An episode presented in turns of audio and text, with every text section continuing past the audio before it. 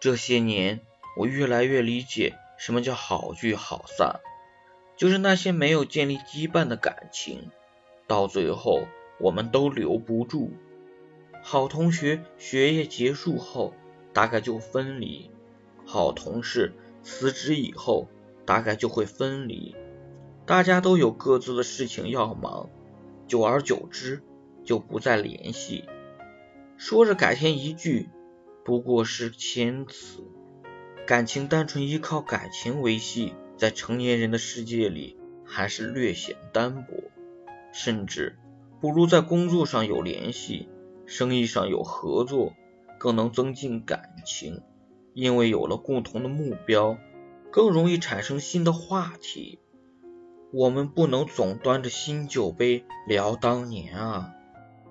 我们害怕谈论结婚，太清楚这一场谈了三五年的恋爱有多脆弱。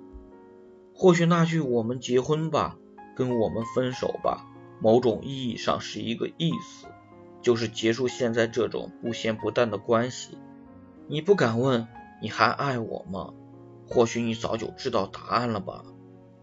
能让你撑住当下平庸的，是不甘心、不舍得、不认命。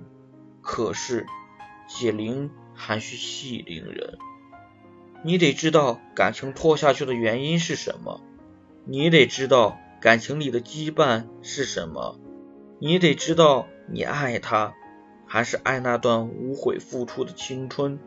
坐下来聊透了，我们不怕感情出问题。怕的是有一个人偷偷放弃。我们都有权利跟感情好好说句再见。我们都想体面的爱一个人，爱到最后。如果真的不爱了，那就提前散场。何苦再拖个一年两年，还假装爱着呢？